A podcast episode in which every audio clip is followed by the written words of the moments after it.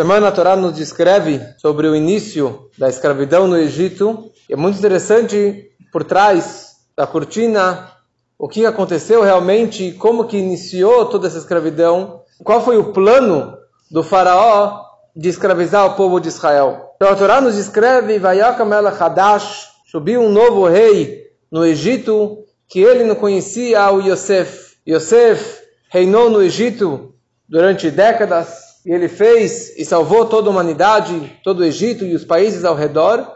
E veio aqui um novo rei que não conhecia Yosef. Yosef faleceu, os irmãos faleceram, e como já foi dito que na hora que, o, que, os, que, os, que as doze tribos, que os irmãos, eles faleceram, começou a escravidão.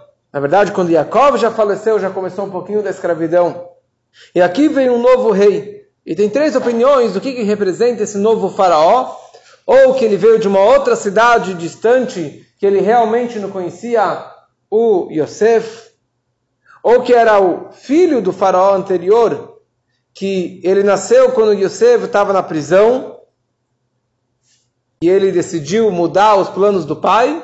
Ou que era o mesmo faraó que ele endureceu seu coração e começou a impor novas regras e impostos e a escravizar os judeus. Naquela hora que começou a escravidão, diz Rabbi Lazar ben Arach que as almas de todo Bnei Israel elas se juntaram e elas foram até Merat Marpelá, em Hebron, onde que estão enterrados os patriarcas, e eles começaram a rezar e chorar e suplicar perante os patriarcas, falando que os judeus agora caíram numa armadilha, eles estão presos, eles começaram a sofrer muito para que os patriarcas lá de cima pudessem rezar em prol do povo de Israel. A escravidão, na verdade, ela não começou da noite para o dia, não começou do nada, de repente, ela foi Passo a passo, devagarinho, dia a dia, foi aumentando as acusações contra os judeus, os impostos, as regras, até que realmente ficou eles começaram a amargurar e fazer que os judeus realmente sofressem lá no Egito. O maior problema que incomodava os egípcios era que Bnei Israel paruva e meod meod, que os judeus eles se multiplicavam de uma forma que não existe é, hoje em dia, mas eles se multiplicaram de uma forma muito, muito rápida. E numa gravidez, eles poderiam ter sextuplos numa só gravidez. Alguns dizem que tinham mais bebês numa só gravidez, que a Torá descreve Vaishretsu, eles eram que nem um sheretz, que nem um réptil. O, o escorpião, você pode ver na Wikipedia, um escorpião ele pode ter, numa ninhada só, ele pode ter entre 20 a 90 bebezinhos é, escorpiões é, de uma vez só. Então, os judeus eles se multiplicaram muito rápido. Eles eram 70 almas quando entraram anos atrás com, com Jacob Avino. E de repente, passou alguns anos, os judeus começaram milhares, milhares, milhares, milhões e milhões de pessoas. E o faraó falou para o seu povo, Bnei Israel são muitos, e eles podem simplesmente se rebelar contra o faraó, contra o nosso povo, vão colocar um, um, um faraó judeu e vão nos tirar daqui. Então a gente tem que ter algum plano, alguma estratégia para controlar esses judeus e para acabar com os judeus. Então ele começou a perguntar para os seus conselheiros qual é a melhor ideia de controlar os judeus, pelo menos que não se multipliquem tão rápido, que não domine o nosso país. Eles pensaram com fogo ou com espada, mas Deus pode se vingar da gente. Falaram, já sei. A me melhor ideia é com a água. Porque Deus lá para trás, depois do dilúvio, ele jurou que nunca mais vai destruir o mundo com um dilúvio, com água. Então vamos afogar todo menino judeu que nascer, vamos afogar ele no Nilo. O faraó ele tinha três conselheiros: Bilam, Iov, Jó e Itró, que acabou no futuro sendo o sogro de Moshe. E o faraó ele queria acabar com os judeus. Ele virou para os três conselheiros. Ele falou: O que, que eu faço com os judeus? O que, que eu faço com essa raça? Bilam ele falou: Acaba com os judeus. Pode, realmente ele acatou o pedido do, do, do faraó, e cada um recebeu o castigo merecido. Já que ele decretou a morte dos judeus, o final dele foi que ele morreu Becharev, ele morreu com a espada. E Yov, ele ficou quieto. O faraó falou, qual é a sua opinião, Jó? Ele ficou quieto, ele ficou na dele e não respondeu para o faraó. Então, já que ele ficou quieto, então ele foi decretado sobre ele que ele iria sofrer muito na sua vida. Porque já que ele tinha o poder de advertir o faraó, não toque nos judeus, você vai tocar no povo de Deus, você está brincando com fogo, ele ficou quieto. Então por isso que ele sofreu tanto durante a sua vida. E o terceiro era o Itró. Ele perguntou para o Itró, e o Itró, ele falou a opinião dele, que se você tocar no povo de Israel, está tocando na pupila de Deus, você não pode tocar neles. Ele falou aquilo que ele tinha para falar, ele sabia que ele arriscou a sua vida, e ele saiu correndo e ele fugiu, porque o faraó queria matar ele. E daí ele foi para Midian, e daí no futuro Moshe foi para lá e acabou casando com a sua filha Zipora. E a recompensa dele foi que seus descendentes, eles sentaram no Lishkat Gazit, eles foram realmente recompensados. Os primeiros decretos do faraó foi, vai acima, alav, sarebissim, ele colocou muitos impostos contra o povo de Israel, e, ele, e os impostos era que eles também construíssem fortalezas, cidades com muralhas, e depois outras, outras várias cidades também ele decretou que os judeus eles construíssem para incentivar que os judeus trabalhassem. O rei, o faraó, ele pegou a forma que se fazia os tijolos, ele colocou no seu pescoço e ele sozinho começou a trabalhar. Ele começou a trabalhar. E a, e a ideia dele era que se alguém falasse, ah, estou velho, estou cansado, estou aposentado, não tenho força, você é mais fresco, você é mais delicado do que o faraó, você é mais fraco do que o faraó, você pode. E assim começaram a impor que todos os judeus realmente fossem lá e trabalhassem e participassem dessas construções todas. Só que era um trabalho em vão. Eles construíam paredes e aquela parede ela caía. Ou que você construiu, depois você, depois você desmonta sozinho. Ou que acontecia também que várias desses prédios que eles construíam, dessas casas que eles construíam, elas desmoronavam sozinhas e era um trabalho totalmente desnecessário. Era só para realmente massacrar e fazer os judeus sofrerem, perderem as forças. No começo foi legal, davam um dinheirinho, eles eram simpáticos com os judeus, mas depois chegou uma situação que eles falaram: vocês precisam manter a mesma cota de tijolos e de trabalho e de eficiência que vocês fizeram ontem quando vocês recebiam dinheiro, ou ontem quando vocês recebiam o tijolo, quando estava tudo, vocês eram fortes, saudáveis, vocês precisam manter para sempre essa mesma cota. Todos os judeus foram escravizados, menos a tribo de Levi. É interessante que o próprio faraó permitiu que a tribo de Levi não servisse, não trabalhasse, porque Primeira coisa, pela, pela Torá, eles não poderiam trabalhar, porque já que eles estavam destinados no futuro a trabalhar no templo sagrado, no Beit HaMikdash, então os egípcios não tinham poder e o domínio sobre os Leviim, a tribo tão sagrada, que depois iria trabalhar no Beit HaMikdash. E o próprio faraó permitiu que eles não trabalhassem, porque cada povo, cada nação precisa ter os seus eruditos, os seus sábios, porque se alguma situação que o faraó precisasse falar com o líder do povo de Israel, tem que ter seus, suas cabeças, seus líderes, seus eruditos. E, os, e a tribo de Levi eram esses sábios, porque eles aprenderam de Abraão Avino, e eles sempre sentavam e estudavam Torá na Yeshiva. E eles foram os únicos que mantiveram a mitzvah do Brit Milá durante toda a escravidão no Egito. Parte dessa escravidão, parte desse é, fazer os judeus sofrerem, era que ele trocava o trabalho de homens para mulheres, trabalho de mulheres para os homens. Então as mulheres precisavam ir ao campo e arar a terra e semear a terra e colher e pegar o boi, pegar o cavalo, pegar o camelo, e os homens Você vai ficar em casa, vai lavar roupa, você vai cozinhar, você vai fazer o pão, você vai fazer coisa que eles não sabiam fazer. Tudo isso para acabar com toda a energia, toda a força. E trabalhavam 24 horas, de dia, de noite, no meio da noite, chamavam eles para ir lá, colher e arar e fazer o trabalho. E eles também faziam que os homens dormissem no campo, para que ele já possa estar preparado amanhã às 5 da manhã, já arando a terra. E as mulheres ficavam na cidade, quer dizer, para que eles não ficassem juntos, e isso também para ajudar, para evitar que eles tivessem mais filhos. Só que as mulheres, elas eram tzidkaniot.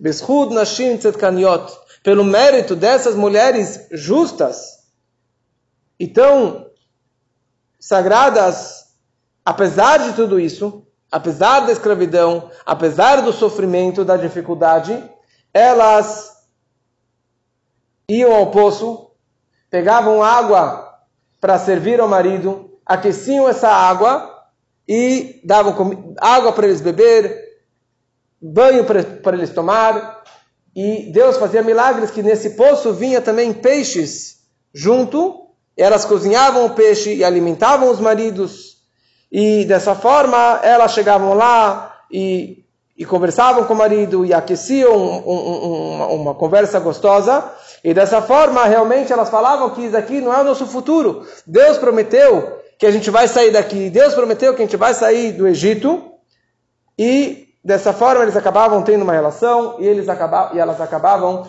engravidando de uma forma milagrosa naquela noite. Quando que era a hora de dar a luz? Se elas dessem a luz na cidade, os egípcios iriam pegar o bebê e iam matar. Todo menino que nascesse seria afogado no Nilo.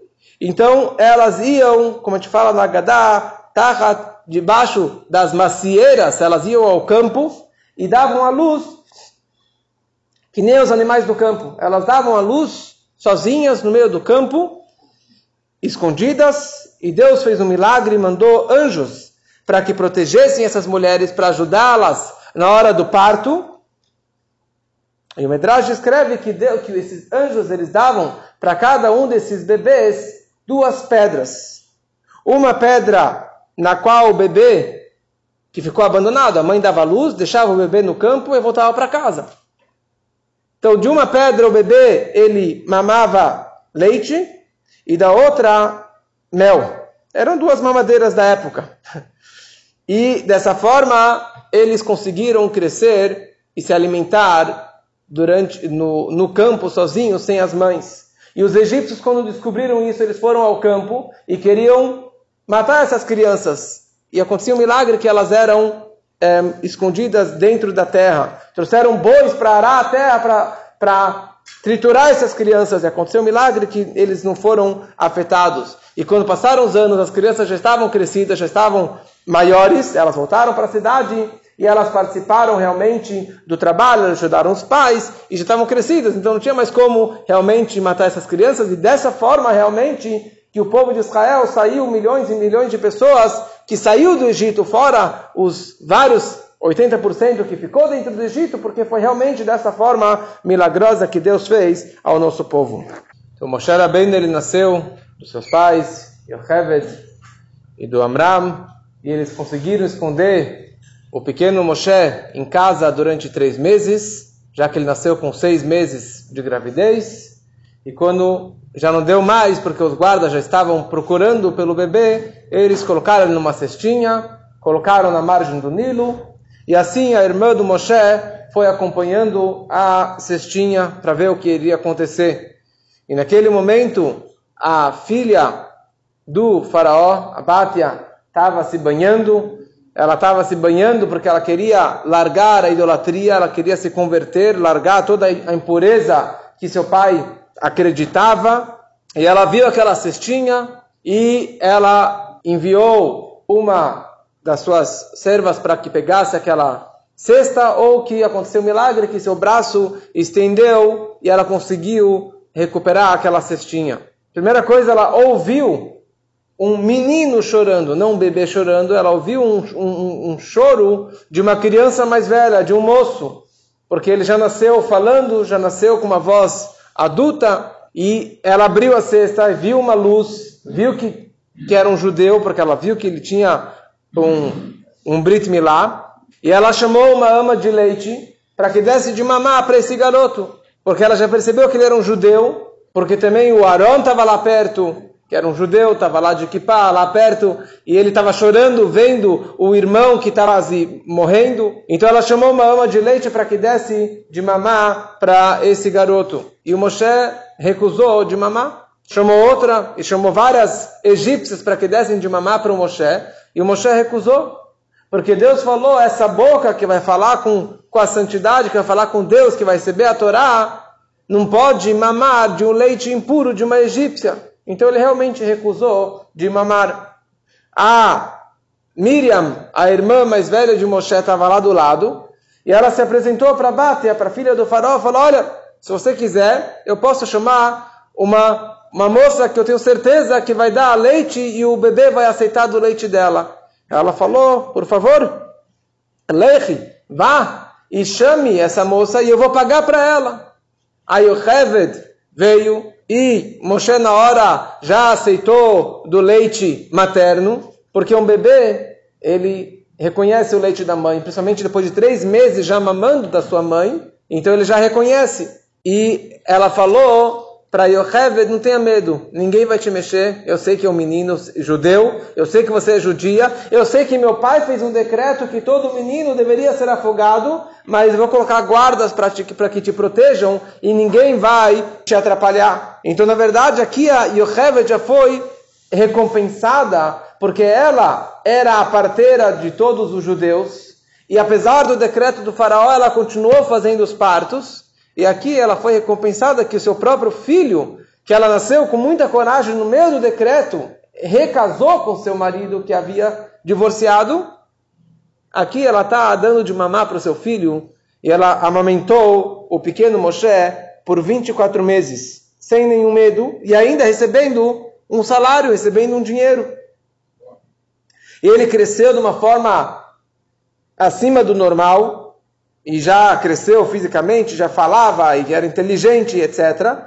E quando ele completou 24 meses, dois anos, a, como combinado, a Yocheved entregou o garoto para a Bátia, para a filha do faraó. Ela beijou, abraçou e adotou ele como seu próprio filho. E todos, quando viam a beleza de Moshe Rabbeinu, eles se apaixonavam pelo garotinho. E mais incrível, quando o faraó viu o bebê, ele viu assim um brilho, uma energia, um, um, uma, uma, beleza, e ele adotou o garoto e beijou e abraçou e colocou no colo, e o Moshe cresceu no colo do próprio faraó. Olha só como que Deus faz as coisas. O faraó acabou de fazer um decreto e se aconselhou com seus conselheiros de acabar com todos os judeus, por quê? Por causa que um líder, o líder deles iria nascer, iria pegar o trono do faraó, e na prática ele cresceu e nasceu dentro do palácio do faraó. O seu maior inimigo, nascendo debaixo da casa dele. E Hashem fez de tal forma que ninguém sabia que ele era judeu. Nem o faraó sabia que ele era judeu. E Hashem fez isso para que Moshe não tivesse vergonha enfrentar o faraó no futuro. Daqui 80 anos, Moshe vai enfrentar o faraó e vai falar, ah, deixa meu povo sair do Egito. Uma pessoa normal, falar com o rei, imagina com o faraó, você tem vergonha, você tem medo. Mas ele nasceu no faraó, na casa do faraó. Ele conhecia o faraó desde bebê. Então ele era Ben Bait, já, já fazia parte da família, então ele já sabia como se apresentar perante o faraó. Então ele não tinha vergonha. Apesar disso, ele ainda discutiu com Deus que ele não queria, mas Hashem colocou ele lá dentro para que ele tivesse realmente esse dom e esse poder e essa coragem de falar perante reis. Quando ele completou três anos, o faraó estava no seu trono, a sua esposa estava do seu lado direito, a sua filha Bata estava do seu lado esquerdo, e o bebê Moshe estava no berço. E estavam lá todos os príncipes e todas os, os, as pessoas importantes do, do, do governo, do palácio, estavam comendo, festejando. E de repente o Moshe do bercinho, ele estende as mãos e ele pega a coroa da cabeça do vovô, da cabeça do faraó, de brincadeira, né? Uma, uma coroa linda, maravilhosa do faraó, ele pegou e colocou na sua própria cabeça. Naquela hora, todos os seus conselheiros, seus sábios, eles viram isso, eles falaram: Este é o garoto que nós vimos nas estrelas anos atrás, o garoto maldito que vai pegar o seu, a sua coroa e vai sentar no seu trono. Ele é um judeu. Eles não sabiam, mas eles já perceberam o fato que o garoto pegou da coroa do, do faraó. Então ele vai ser uma pessoa muito grande. E ele é muito corajoso. Hutzpah, imagina, ele pegou a coroa da, da cabeça do rei.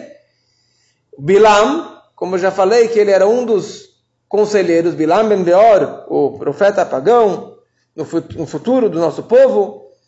Ele falou, Vossa Majestade, lembre do seu, do seu sonho. E olha só a, a, a, o que está acontecendo na prática, você não matou ele. Então mate agora antes que seja tarde. Sabe quem esse garoto é? Ele não é filho da sua filha.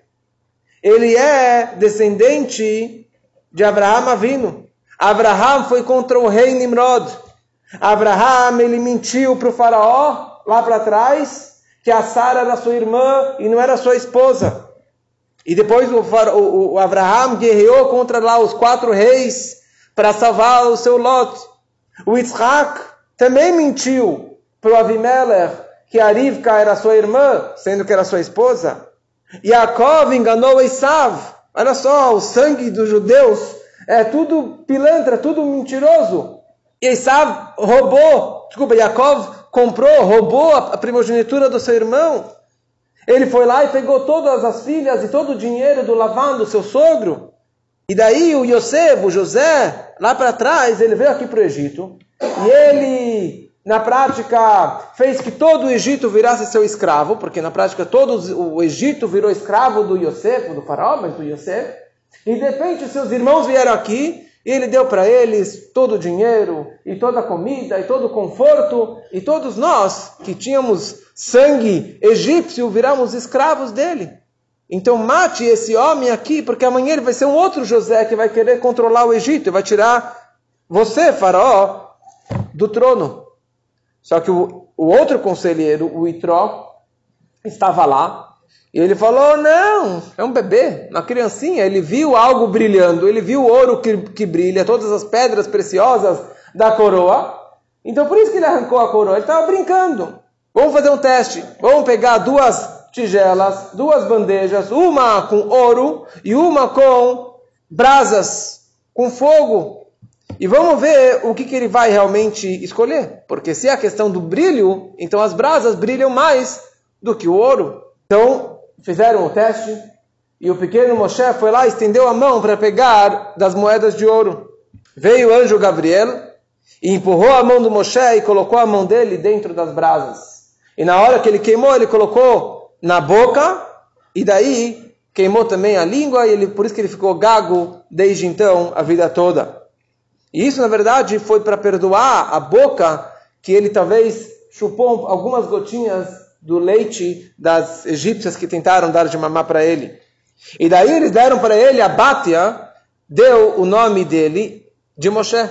Tinham vários nomes que os pais deram, que os amigos deram, que as pessoas deram para ele, mas o, Moshe, o, nome que foi escolhido foi Moshe, porque Min Hamai Meshitiu, porque foi, ele foi retirado da água.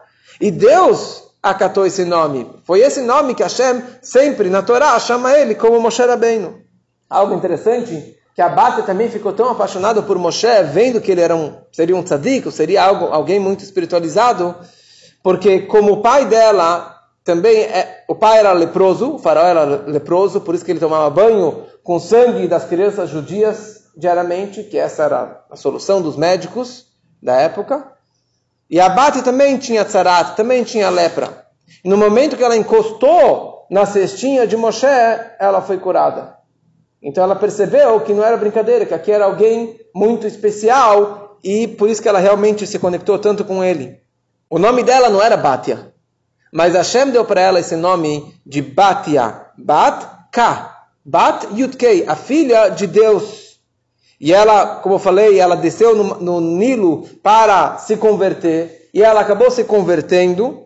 Está descrito nos profetas que ela entrou viva no Gan Eden. Ela não morreu, como alguns poucos tzadikim que subiram direto vivos sem falecer para o paraíso, ela também entrou direto no paraíso sem morrer. Daí Moshe Rabbeinu, ele cresceu no palácio do faraó com a Bátia até seus 12 anos, e ele era considerado como o filho único dela, realmente conectado com sua mãe. E até que aquele dia ele sai no campo, começa a ver seus irmãos judeus, porque ele sabia que ele era judeu, porque ele foi estava com sua mãe até os 24 até os 24 meses, então ele já teve esse, esse berço judaico e manteve já as tradições e a, e a comida kasher e assim por diante. E ele viu os irmãos dele judeus sofrendo. E ele vira para o faraó e fala: eles estão trabalhando 24/7. Sete dias da semana eles estão trabalhando. Não é normal, uma hora eles vão morrer. Qualquer terra precisa descansar, qualquer ser humano precisa descansar. Então, eles têm que ter um dia de descanso. O faraó falou: Olha, parabéns, ótima. Que dia que você sugere? Ele falou: Eu sugiro o Shabat. Eu sugiro que eles descansem no sábado. E o faraó decretou que os judeus realmente descansassem no dia do Shabat, e a partir de então eles não trabalharam no Shabat. É isso que a gente fala na reza, Ismach Moshe bematnat chalkok. Moshe ele ficou contente com o presente, quer dizer, aquilo que ele recebeu, graças a isso que ele pediu para o faraó.